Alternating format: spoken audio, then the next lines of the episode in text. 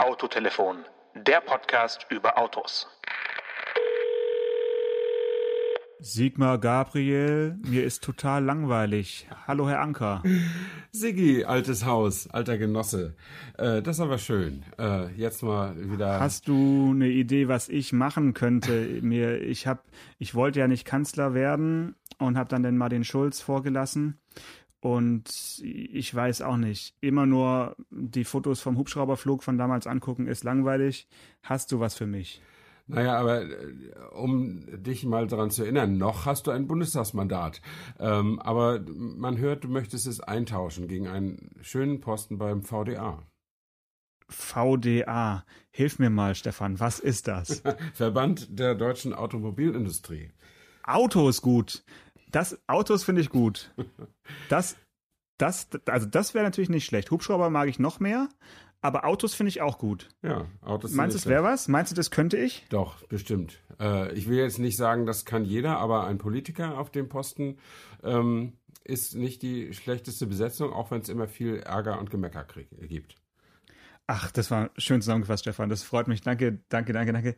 Also ich war ein bisschen schockiert, als ich das gehört habe, dass Sigmar Hartmut Gabriel, wie er richtig heißt, äh, jetzt tatsächlich VDA-Präsident werden äh, soll. Also die Meldungen verdichten sich. Wir nehmen heute am Montag auf. Wenn wir Mittwoch ausgestrahlt werden, äh, ist es vielleicht schon soweit. Aber also das kann wirklich jeder, oder? Na, nee, würde ich, würde ich nicht sagen. Also ganz, ganz ehrlich. Also man, äh, man hat eigentlich gesehen, dass es zum Beispiel Matthias Wissmann, der Vorgänger vom jetzt noch amtierenden, amtierenden VDA-Chef, ähm, Bernhard Mattis, ähm, dass der Wissmann das wirklich gut konnte. Naja, äh, doch, gut. Ich, ja. Also er konnte es zumindest lange. Aber lange ist auch nicht immer gut. Nee, aber er konnte es einfach deshalb gut, weil er, ich meine, der VDA ist eine Lobbyorganisation und da brauchst du eigentlich keinen keinen Insider aus der Autoindustrie, sondern da brauchst du eigentlich einen, der sich gut mit der Politik versteht.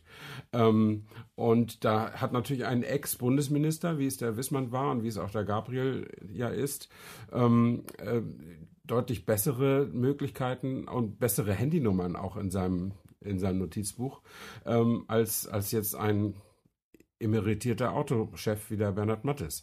Außerdem steht natürlich ein Ex-Politiker, über dem Gestreit und Gezänk, was die Automanager, die noch amtieren, mit dem gewesenen Automanager, der im VDA ist, haben könnten.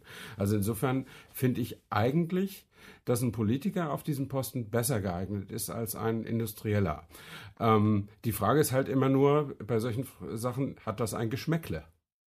Ja, gut, die Frage, also ich, ich dachte halt Autokanzler, äh, vielleicht macht es Gerhard Schröder nochmal, aber der hat wahrscheinlich einfach genug zu tun äh, mit, mit seiner aktuellen ähm, Gattin und auch mit den Reisen nach Russland. Aber so jemand wie Ronald Profalla wäre auch äh, schön gewesen. Profalla, hm. der ist allerdings äh, ja zur Bahn gewechselt und da macht, macht quasi da so eine Art äh, Lobbyarbeit äh, für, für die Bahn.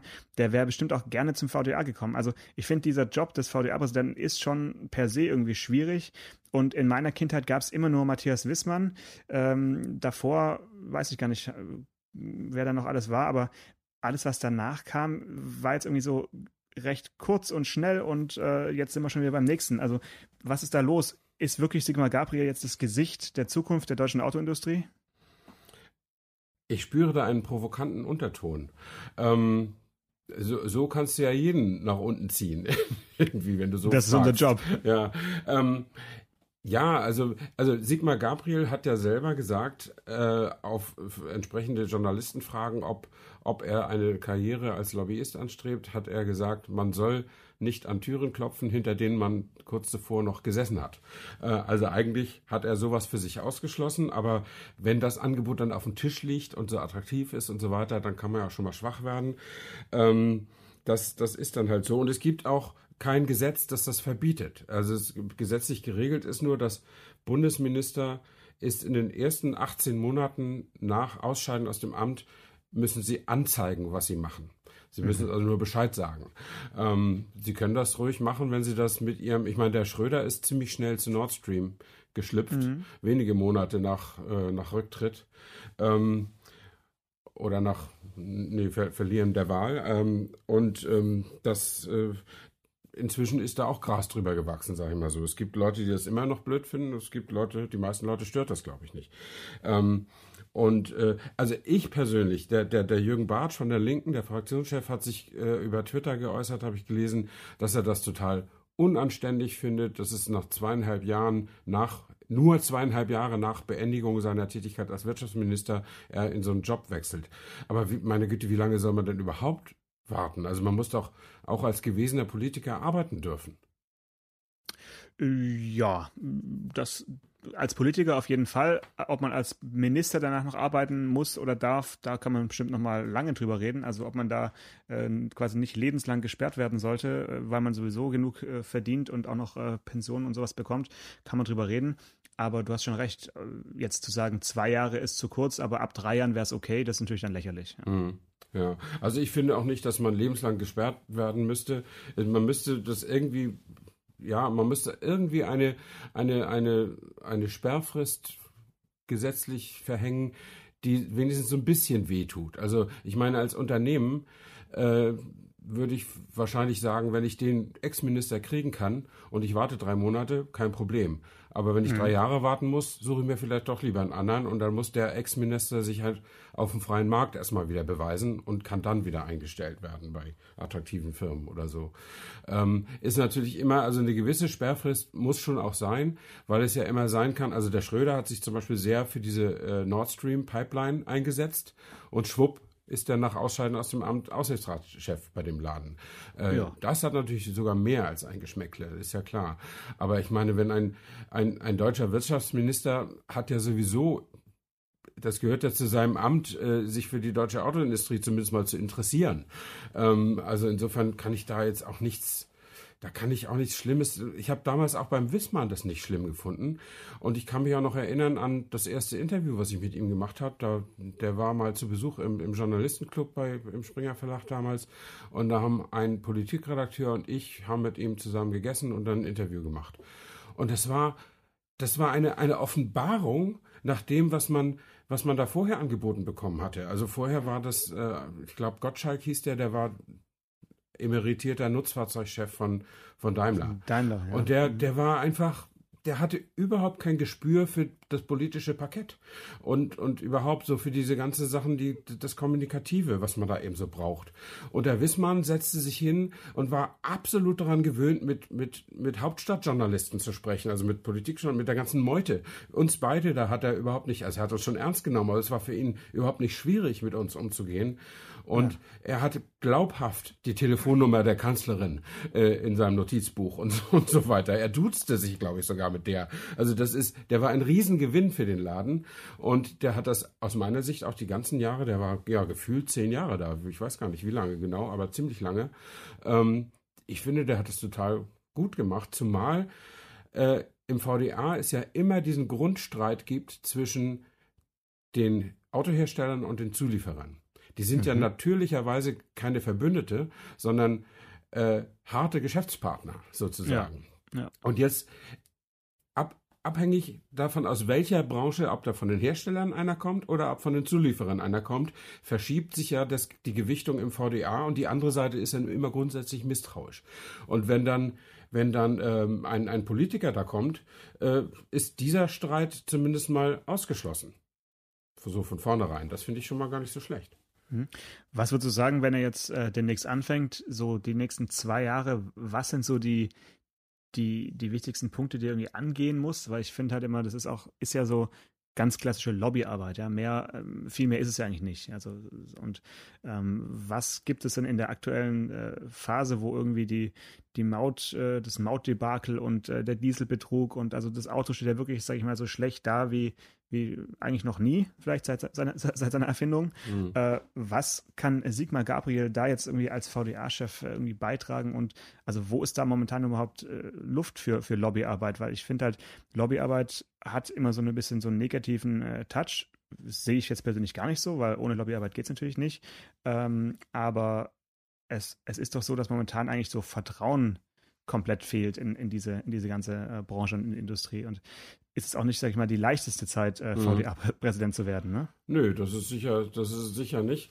Also ich bin ja kein Experte in, in, in Lobbyarbeit, aber ich würde sagen, äh, seine Aufgabe ist nicht unbedingt äh, sich in die technische Entwicklung einzumischen oder also quasi Einfluss zu nehmen darauf, äh, ob sich Elektromobilität durchsetzt oder ob sich autonomes Fahren durchsetzt. Das sollte die Industrie gerne selber äh, irgendwie regeln, aber er kann natürlich äh, so Sachen voranbringen wie diesen schleppenden Ausbau der Ladeinfrastruktur und auch den, vielleicht wäre es mal ganz gut, wenn der VDA sich auch dafür interessieren würde, dass zwar unfassbar viele Ladesäulen gebaut werden, aber fast immer die falschen, nämlich mhm. die nicht schnell ladefähig sind und so. Ähm, und solche Sachen, das ist sicherlich, äh, das ist sicherlich eine interessante Schnittstelle zwischen Politik und Wirtschaft, dass sich dann nicht jeder Autohersteller einzeln beim, beim äh, vorstellen muss beim Wirtschaftsminister oder bei der Kanzlerin. Und das finde ich, äh, das, da, da, da gibt es einige Aufgaben. Und ich meine, äh, ja, ob der VDA jetzt dafür sorgen muss, dass es VW besser geht mit dieser Dieselgeschichte, äh, weiß ich nicht. Er muss ja auch, der VDA-Präsident muss ja auch zum Beispiel die Interessen von BMW im Blick haben, die ja nach wie vor postulieren, dass sie mit dem ganzen Diesel Quatsch nichts zu tun mhm. haben. Mhm. Ähm, und da kann man jetzt nicht einseitig sich auf die, auf die Seite von VW stellen. Also da muss VW sich eben auch aus meiner Sicht um sich selber kümmern. Ähm, aber das ist aber jetzt als echt Niedersachse, so als Niedersachse ist natürlich, also finde ich, riecht natürlich Gabriel extrem nach Wolfsburg. Ne? Extrem. Ja, aber mehr als jetzt andere. Wobei Wissmann war Schwabe. Also das einzig Positive, was ich über Wissmann sagen kann, ist, dass er tatsächlich als äh, Schüler bei meiner Großmutter im äh, Sport- und Kunstunterricht war und äh, also ich da, daher weiß, dass er aus dem Schwäbischen kommt. Ähm, deswegen sicherlich auch die Nähe dann damals zu äh, hier so zu Porsche und und Mercedes-Benz und äh, ja, da gibt es dann vielleicht einfach jetzt auch so einen Wechsel. Jetzt hat es mal jemand äh, aus aus Köln versucht, ja, also Herr Mattes und jetzt ist irgendwie wieder Niedersachsen dran, so ein Rotationsprinzip. Ja. Ähm, da muss man schon ein bisschen aufpassen, dass man da eben sich jetzt nicht mit Ingolstadt und München verscherzt. Mhm. Also ich kann mich erinnern, der Wissmann hat in unserem besagten Interview, da hat er sich gerade ein neues Auto gekauft und das war ein Audi A5. Das war weder ein Porsche noch ein Daimler. Das war ein Audi. Gekauft in Anführungszeichen. Nee, ja. gekauft. Den hatte er äh, vorher schon, also mhm. sich besorgt. So, so habe ich zumindest. Schlechtes Timing, würde ich sagen. Schlecht, Sehr ja. schlechtes Timing. Ja, ein Audi A5 mit dem großen Diesel, mit dem 3 Liter Diesel, glaube ich, wenn ich mich richtig erinnere. Ähm, ja, aber der ist wahrscheinlich auch inzwischen längst abgestoßen. Und äh, ja, speaking of old cars, wir können auch mal über ein neues Auto sprechen, ähm, nach dieser knallharten Überleitung. Aber Wolfsburg war schon, in Niedersachsen war schon die richtige Fährte. Ja. Da, da, war letzte Woche Weltpremiere vom Golf 8. Äh, und da war ich. Und das war eine ganz interessante Veranstaltung. Okay, ich habe es mir nur online angeschaut, weil äh, der Fahrtermin ja ist doch schon wie sehr bald. Und ähm, dann dachte ich mir, komm, da, da warte ich mal, bis man das Auto fahren kann. Ja. Aber du hast jetzt den Vorteil, du hast dich auch schon reingesetzt und kannst mir als erstes mal sagen, wie sich der neue Automatik-Schaltstummel anfühlt. Ähm, ja, wie so, ja, wie so ein, wie so ein. Beschreib doch mal, Stefan. Wie so ein lockerer Zahn. sozusagen. Also es Aha. ist, aber man muss nicht viel machen, außer den auf D oder auf P oder auf R zu, zu schieben, ja. Also insofern äh, ist das okay, das liegt ja im Trend. Ähm, die, wenn man da automatische äh, Getriebe hat oder DSK in dem Fall, Doppelkupplungsgetriebe, dann ist das eben, äh, ja, also der Wagen ist ja voll digital und voll elektronisch innen drin. Also so digital und so elektronisch, wie so ein Auto eben sein kann. Ähm, die nennen das InnoVision Cockpit. Ähm, und dazu passt vielleicht so ein großer Automatikknüppel einfach nicht, so rein mental. Ähm, mhm. Es gibt das auch mit Handschaltung, da hast du natürlich einen richtigen Schalthebel, aber äh, diese, diese kleinen, äh, diese, diese automatisch Auto Gangwahlhebel für DSG, die sind eben klein, sehr klein geworden.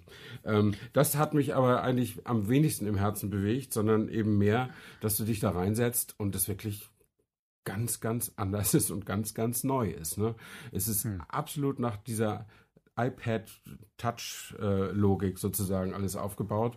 Und ich habe ähm, ja auch schon so ein paar Berichte anderer Medien gesehen und auch die Leserkommentare dazu ausgewertet. Und die Leute springen also im Dreieck, aber nicht gerade vor Freude, ähm, weil die meisten hassen es, also von den Leserkommentaren. Wobei man sagen muss, Leserkommentare zeichnen sich ja immer dadurch aus, dass sie das Auto selbst noch nicht gefahren oder gesehen haben, sondern nur ihre Meinung dazu kundtun. Und es gibt eben viele Leute, die mit diesem ganzen neumodischen Elektronikgedöns nicht so viel anfangen können. Ähm, ich habe die Gelegenheit gehabt, das Auto also nicht nur bei der Weltpremiere gesehen, wo 700 Leute waren, wo es echt voll war und wo man kaum reinkam in die und ran und reinkam, mhm. sondern ich habe noch einen dieser speziellen Fototermine nutzen können, die ein paar Wochen vorher waren, mit Sperrfrist mhm. belegt. Ähm, Daher kommen auch die ganzen YouTube-Videos und so, die man jetzt sieht. Also wenn das Auto da ohne, Publik Studio, ja. ohne Publikum und, und im Studio äh, dasteht, dann ist es eben nicht bei der Weltpremiere in Ruhe gemacht. Das geht eben nämlich nicht, sondern dann ist es tatsächlich in Ruhe vier Wochen vorher gemacht. Und ich war bei so einem Termin eben auch. Und da konnte ich mich auch äh, sehr ausführlich mit einem jungen Ingenieur unterhalten, der sich mit diesen Innovision-Sachen eben auch beschäftigt und so. Und der hat mir das alles gezeigt. Also man hat, also wenn du es lauter drehen willst, die, die Musik, oder wenn du äh, die Klimaanlage kälter und, und wärmer stellen willst, dann, dann hast du da eben so, ein, so eine Touch-Slider-Fläche, ja. Du, du greifst ja. unten vor dem, vor dem Zentralbildschirm auf den, auf, auf das Fenster sims sozusagen, was da so eingelassen ist und drückst ein bisschen und dann schiebst du den Finger halt nach rechts oder nach links und dann wird es halt mhm. wärmer oder kälter drin. Mhm. Und so. Und das, das gleiche mit dem Leselicht am, am, am, am, am Dachhimmel. Du drückst da drauf, dann geht es an. Du hältst den Finger länger dran, dann dimmt es hoch und runter. Ja, das ist wichtig, und, dass man beim Leselicht auch mal ein bisschen dimmen kann. ja. Also es ist einfach alles so, ich meine, das hat sicher ein paar Kostenvorteile. Du musst einfach die Schalter, die du nicht drucken musst, äh, drück, äh, drücken musst, musst du auch nicht herstellen und einbauen. Ähm, und äh, und es ist, aber es hat, glaube ich, mehr so zeitgeistige Vorteile. Also das glaube ich, dass die Menschen diese Art Bedienlogik heute auch erwarten. Bei allem Zaum, den gerade auch meine Altersgruppe da, da äußert, so, so, hab, äh, äh, so interpretiere ich das zumindest. Ich glaube, dass das für den ersten Tag verwirrend ist, am zweiten Tag wird es interessant. Am dritten Tag äh, wird man Funktionen entdecken, die man vorher noch gar nicht äh, gewagt hatte zu suchen. Und ab der ersten Woche bedient sich das quasi im Schlaf. Äh, sollte Sehr man optimistische Einschätzung. Nein, das, das ist meine Erfahrung auch mit elektronischen also wenn, wenn sich ein Betriebssystem ändert oder als ich zum ersten Mal ein iPad in die Hand bekommen habe oder was auch immer, äh, das ist anfangs, denkst du, oh Gott, wie sollst du damit klarkommen? Sind ja gar keine Tasten. Äh, und dann, das dauert ein paar Tage, dann, dann bist du da voll drin. Mhm. Also das hat doch seinen Grund, dass diese, diese Touch-Bedienung von, von äh, Mobile Devices, dass die so erfolgreich ist, weil das offensichtlich für den Menschen gut benutzbar ist. Also würde ich so unterschreiben, ähm, aber nicht unbedingt beim Autofahren. Also das ist für mich immer noch so ein bisschen der, der Fehlschluss, den da die Autoindustrie gerade zieht, weil selbst beim iPad, wenn du ehrlich bist, wie viel äh, Prozent der, der Kapazität oder der, des Potenzial dieses Geräts nutzt du denn, äh, wenn du im, im Wohnzimmer sitzt, sagen wir mal, 10 bis 15, schätze ich mal, ja? Oder ja, vielleicht. Möglich, ja. ja. Und, ähm, und so das Gleiche ist im Auto eben auch. Das heißt, dieses, dieses Überangebot an Einstellmöglichkeiten und äh, Menüs und Untermenüs und so weiter, das werden die meisten Leute einfach nie auch nur ansatzweise äh, anwählen oder geschweige denn nutzen. Und, und das ist natürlich so ein bisschen mh, mm, die Herausforderung für die, für die Ingenieure, dass sie so eine Art ähm, Plattform bauen, die aber auch für den Nutzer, der eben nicht einsteigen will in diese Untermenüs, trotzdem das bestmögliche mhm. äh, Erlebnis bietet. Und wenn sie das geschafft haben beim Golf, dann äh, Hut ab. Also ich würde mal sagen, sie sind jetzt nicht die ersten, die mit so einem komplett digitalen Cockpit kommen. Also äh, Mercedes-Benz hat es ja vor, vor einiger Zeit mit der, mhm. der A-Klasse vorgemacht. Und ähm, also die Male, wo ich A-Klasse oder äh, A-Klasse Ableger gefahren bin, hatte ich auch das Gefühl, dass, dass eben dieses MBUX-System gar nicht ja, begreifbar wird während der Fahrt. Man kann sich natürlich hinstellen und man kann sich da irgendwie lange mit beschäftigen und viele Sachen entdecken, aber während der Fahrt, sprich als Fahrer, habe ich relativ wenig von, von, diesem, von diesem Kino. Mhm. Ähm, und da, ja, kann natürlich sein, dass, dass man da jetzt ergonomisch äh, auf, auf der elektronischen äh, Ebene mehr erreicht hat und dann wäre es natürlich interessant, das mal zu erleben. Mhm. Ähm, Lass mich noch folgende Gedanken in die Debatte werfen. Ähm, dass man alles während der Fahrt nicht nur bedienen, sondern auch begreifen soll. Also, dass man irgendwas gar nicht kennt, losfährt und es während der Fahrt begreift und bedient. Das ist, glaube ich, der typische Ansatz von unserer Berufsgruppe. Ich glaube, wenn man den Golf wird es ab knapp 20.000 Euro geben und da ist dann dieses Innovision Cockpit schon drin, das ist serienmäßig. Ähm, ich glaube, wenn man das Geld investiert hat und bekommt den ausgeliefert und kriegt die Flasche Sekt und den Blumenstrauß für die Gemahlin und fährt dann damit nach Hause, da wird man feststellen, im Default-Modus, also wenn ich den Wagen einfach aufschließe, starte und losfahre, mhm. kann ich damit ganz normal und sicher nach Hause fahren, weil alle normalen Anzeigen, der Tacho zeigt die Geschwindigkeit an und was weiß ich nicht alles. Mhm. Und dann fährt man nach Hause und dann guckt man sich den Wagen mal in Ruhe an äh, und probiert diese Sachen, die wir, die unser eins als Autotester immer beim Fahren ausprobiert. Ich glaube, die, die normalen Menschen probieren das auf dem Parkplatz aus. Und dann werden sie verstehen, nach und nach, was sie da brauchen und dann können sie es auch entweder sich so voreinstellen, dass sie nie wieder was anderes brauchen. Also es wird zum Beispiel heftig kritisiert, dass die, dass die Lichteinschalttasten, äh, dass die auch so Touch-Tasten sind. Die sind links vom ja. Lenkrad. Ja. Ähm, und aber andere Leserkommentare sagen, wieso, ich stelle das einmal auf Auto, also auf die Lichtautomatik, und, dann fasse ich das nie wieder an. Weil dann schaltet sich das Licht ja von alleine ein und aus. Ähm, dann ist es dann nur noch die Frage, wenn ich mal die Nebelschlussleuchte oder sowas dazu, dazu schalten muss. Ähm, dann hätte ich persönlich hätte dann vielleicht auch lieber einen Schalter, aber da muss ich ja auch im Dunkeln irgendwie hin. Also ja, aber den erfüllst du ja dann und ziehst ihn einfach ja, ja. raus mhm. und so. Also das ist eben genau das, was ich meine. Also die, die Touch-Sachen auf dem auf dem Wohnzimmersessel sind super, weil da schaue ich hin, da bin ich sozusagen mit meinem mobilen äh, Endgerät irgendwie konzentriert, aber im Auto Funktionen, die ich eigentlich schalten könnte, ohne hinzugucken, die jetzt so zu bauen, dass ich hingucken muss, finde ich jetzt nicht unbedingt ja. den, den richtigen Weg. Also ich bin äh, auf jeden Fall für Übersichtlichkeit im Cockpit und irgendwie wenig Schalter, aber da, wo Schalter wirklich Sinn ergeben, sie jetzt auf Teufel komm raus abzu, abzulösen mit Touchflächen, finde ich ein bisschen albern und wird sich wahrscheinlich, also vermute ich mal auch nicht durchsetzen, solange wir noch selber fahren. Mhm. Wenn es mal alles autonom ist, dann haben wir natürlich die gleiche Zeit und äh, wie, wie auf dem Wohnzimmersessel, dann mag das alles schön sein und auch irgendwie, äh, ja, angenehm für den Menschen.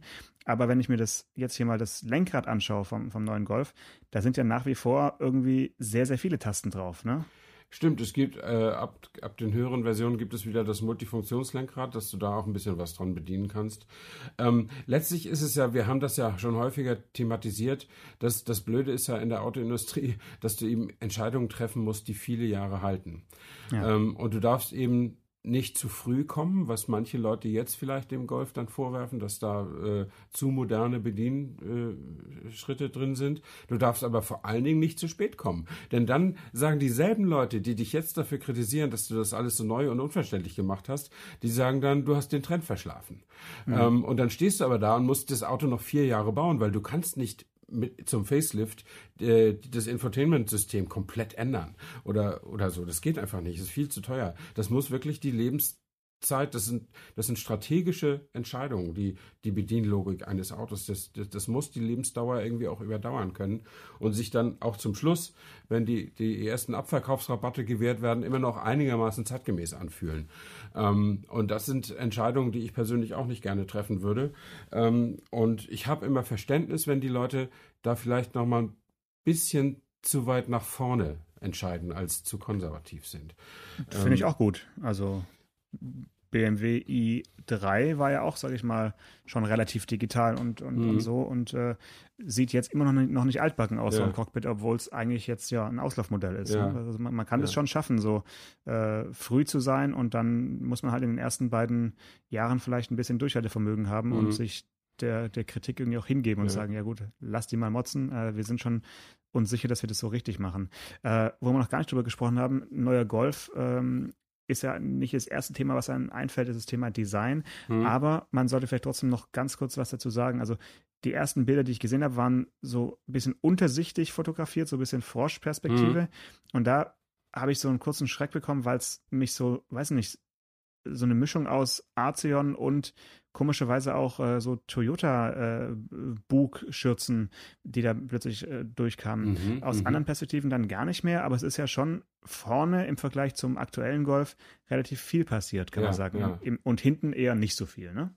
Na, hinten ist einfach die, äh, die äh, Leuchtengrafik schärfer und, und äh, schmaler. Also die, die bauen weniger hoch, die Scheinwerfer, weil sie jetzt überall LED drin haben.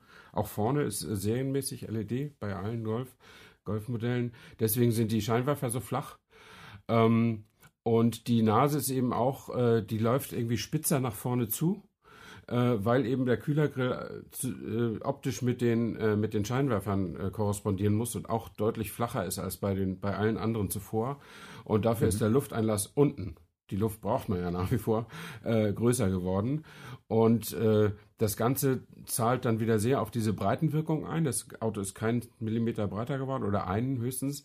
Ähm, mhm. Und das Ganze wirkt aber auch breiter und das verführt dann vielleicht auch ein bisschen dazu, die, den untersichtig zu fotografieren. Also von vorne, von vorne sieht er schon sehr entschlossen, fast sogar aggressiv aus.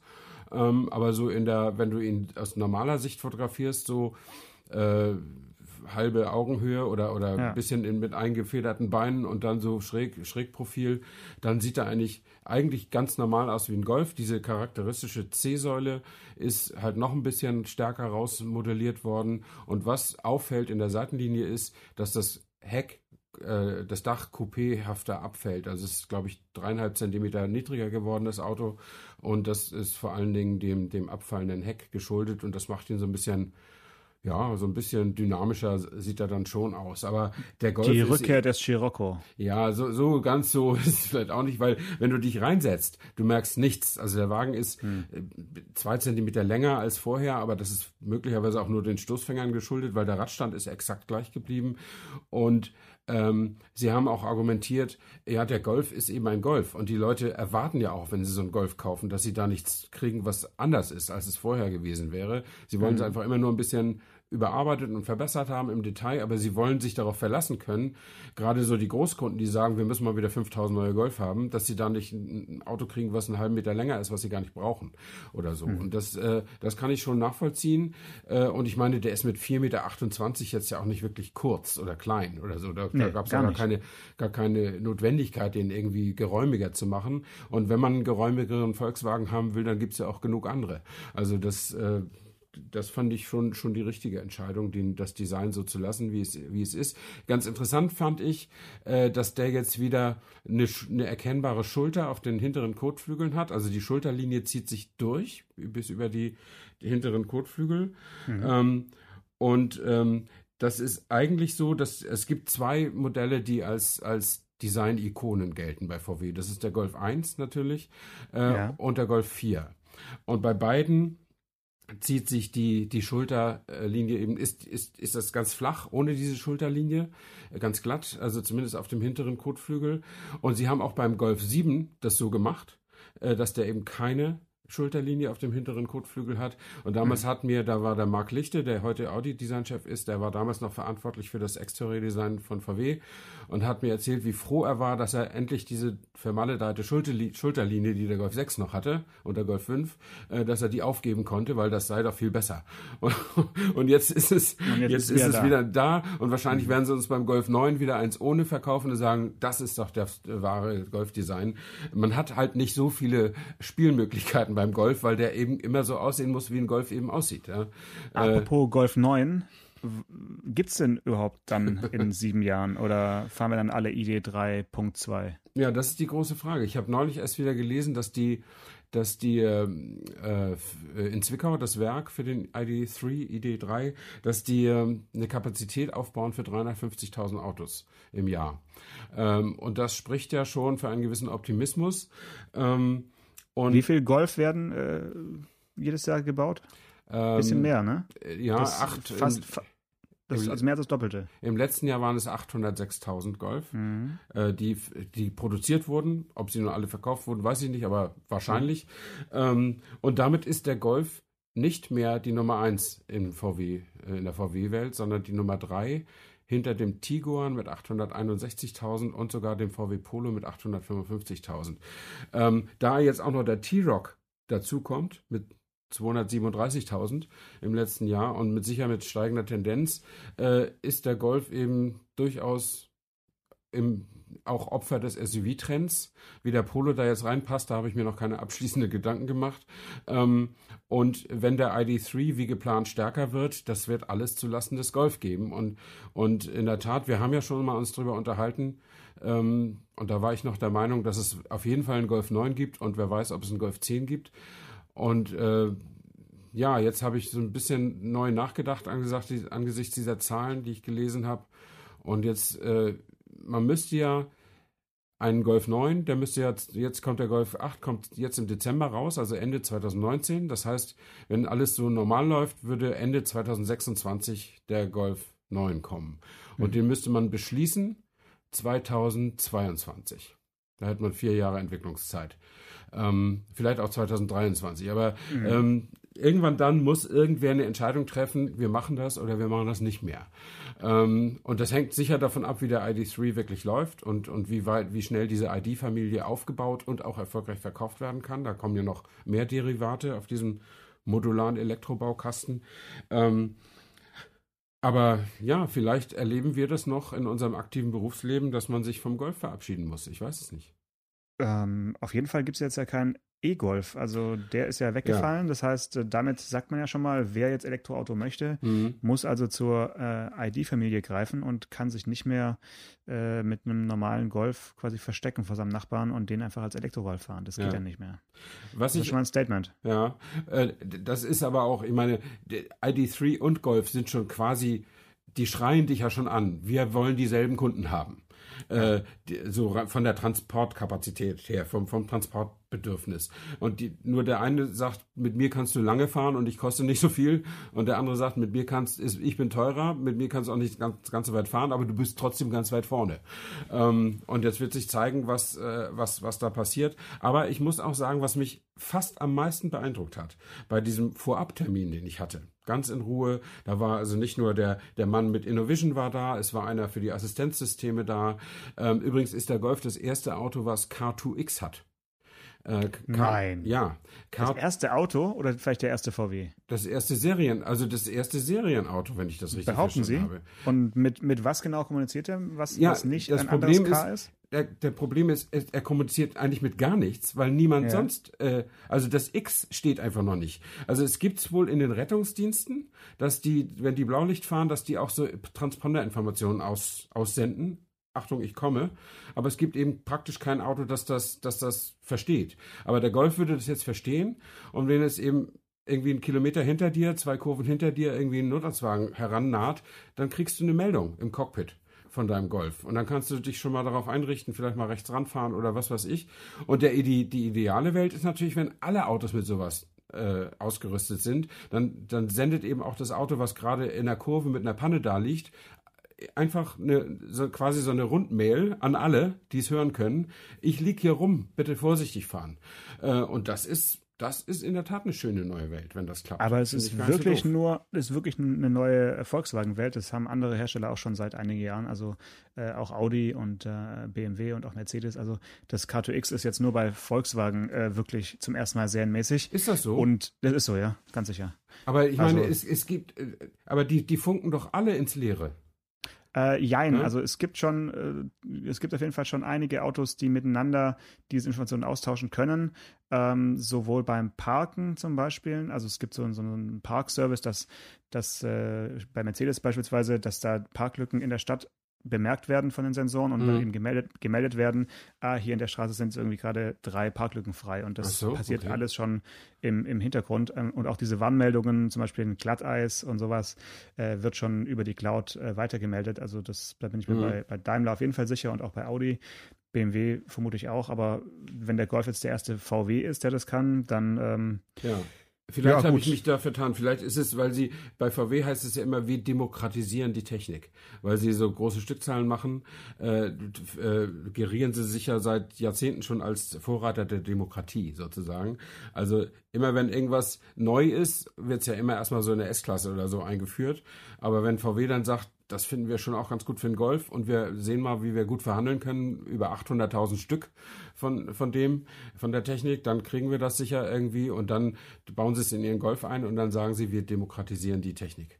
Ähm, und genauso haben sie es auch beim K2X gesagt und vielleicht äh, bin ich da jetzt eben übers Ziel hinausgeschossen. Es ist möglicherweise nur zum ersten Mal bei VW. Aber tatsächlich ist, Tatsache ist ja, dass man das eigentlich, selbst wenn man es hat, noch nie, noch nicht so zuverlässig nutzen kann, weil es wird eben erst ab einer gewissen Sättigung des Marktes auch wirklich zuverlässige Informationen geben. Ja. Ne? Ja. Äh, was ich aber eigentlich noch sagen wollte, der eine oder andere Hörer äh, äh, erinnert sich vielleicht daran, dass ich eigentlich den Satz ganz anders angefangen habe. Was mich am meisten beeindruckt habe, hat nach, neben diesem K2X. Lass mich raten. Ja, sag. Den Golf wird es auch als Erdgas-Golf geben. Ja, das beeindruckt dich. Äh, das, ja, den wird es als Erdgas-Golf geben. Ähm, äh, es war eine tatsächlich eine Motorenecke da. Da konnte man sich die neuen Motoren hier. Schön, schön. Eine Motorenecke für die alten Kollegen. Sehr gut. Ja, aber da stand eine junge Frau, eine junge Ingenieurin. Das erlebt man ja auch nicht alle Tage. Und äh, sie machte nur ein bisschen wenig Aufwand über den, die größte Errungenschaft, die sie da hatten, der, der TDI-Motor, den sie da haben, 2 Liter TDI. Äh, es gibt eine Version mit 115 PS und eine mit 150. Ähm, dem haben sie einen Normverbrauch von 17 Prozent geringer als beim letzten Modell an, an, anerzogen sozusagen. Mhm. Und äh, jetzt frage mich bitte nicht nach der aktuellen Zahl, die habe ich irgendwie verlegt. Aber 17 Prozent ist offensichtlich noch drin in einer Verbrennungsmotorenentwicklung.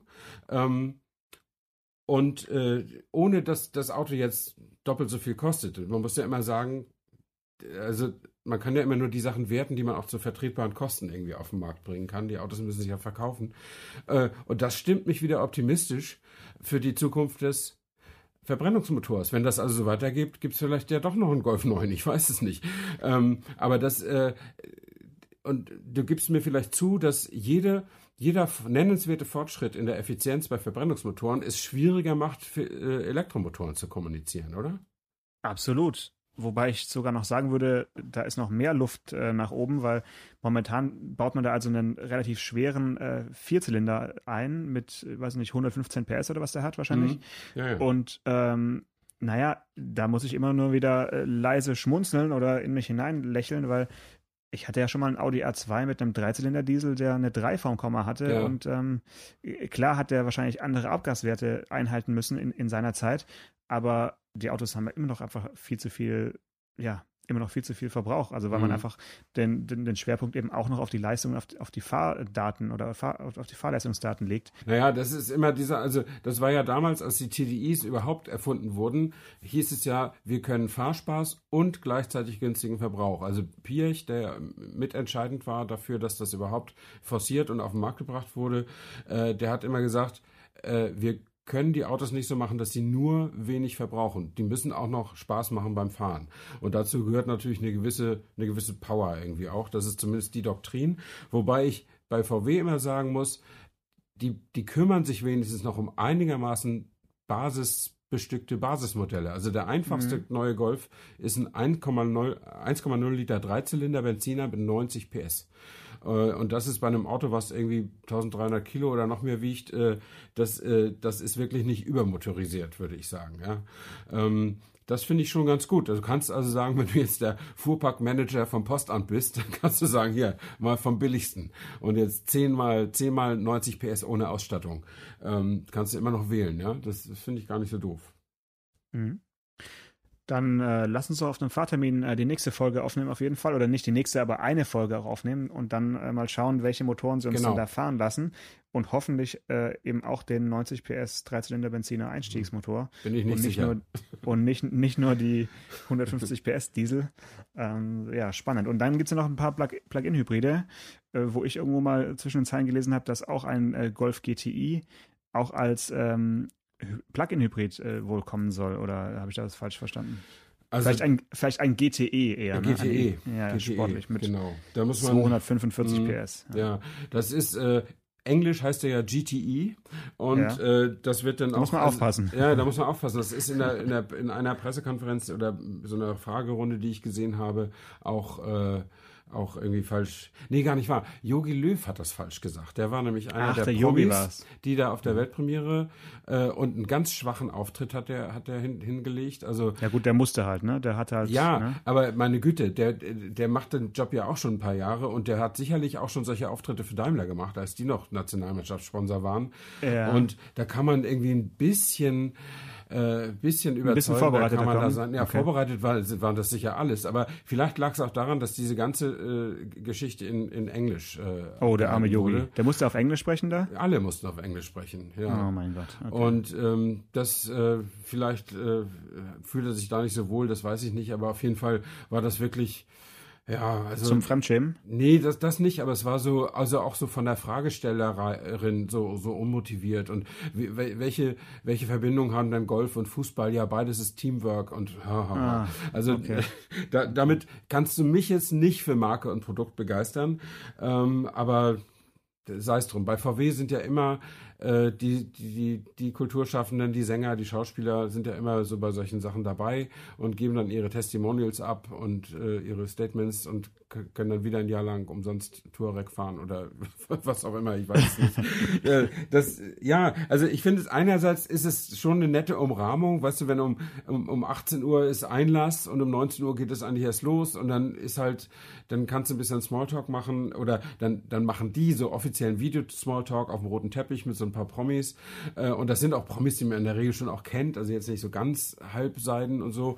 Ähm, und ich weiß ja auch, was dahinter steckt. Ich meine, zu so einer Golf-Weltpremiere sind ja nicht nur Autojournalisten eingeladen, sondern eben auch äh, Gesellschafts-, Lifestyle-Journalisten, Schau und Gaukel und so weiter. Und die machen dann irgendwie ein Interview mit der Schauspielerin Emilia Schüle darüber, warum sie jetzt ganz raspelkurze Haare trägt. Und äh, dann wird noch irgendwie der Golf 8 erwähnt und dann steht das irgendwo in, in, in InTouch oder, oder auf gala.de oder was weiß ich. Und dann freut sich die PR-Abteilung von VW auch. Ja. So ist es. Aber Schön. Jetzt haben wir, haben wir richtig eine richtige Golffolge aufgenommen, ohne dass wir es eigentlich wollten. Aber es gibt einfach so viel zu erzählen und ähm, ja, das ist wahrscheinlich auch typisch Golf. Und jetzt haben wir, ich wollte dich eigentlich noch fragen, ob es einen äh, Variant geben wird und äh, ob das Cabrio zurückkommt. Und Diese ganzen investigativen Fragen, die du alle gestellt hast, Herrn Dies, die Genau. frage ich einfach dann nächste Woche. Genau, das machen wir dann. Oder, oder wenn wir ihn gefahren haben, je nachdem. Alles, Alles klar. klar. Bis dann. Schöne Zeit, bis dann, ciao. Ciao. Autotelefon, der Podcast über Autos. Mit Stefan Anker und Paul Janosch Ersing.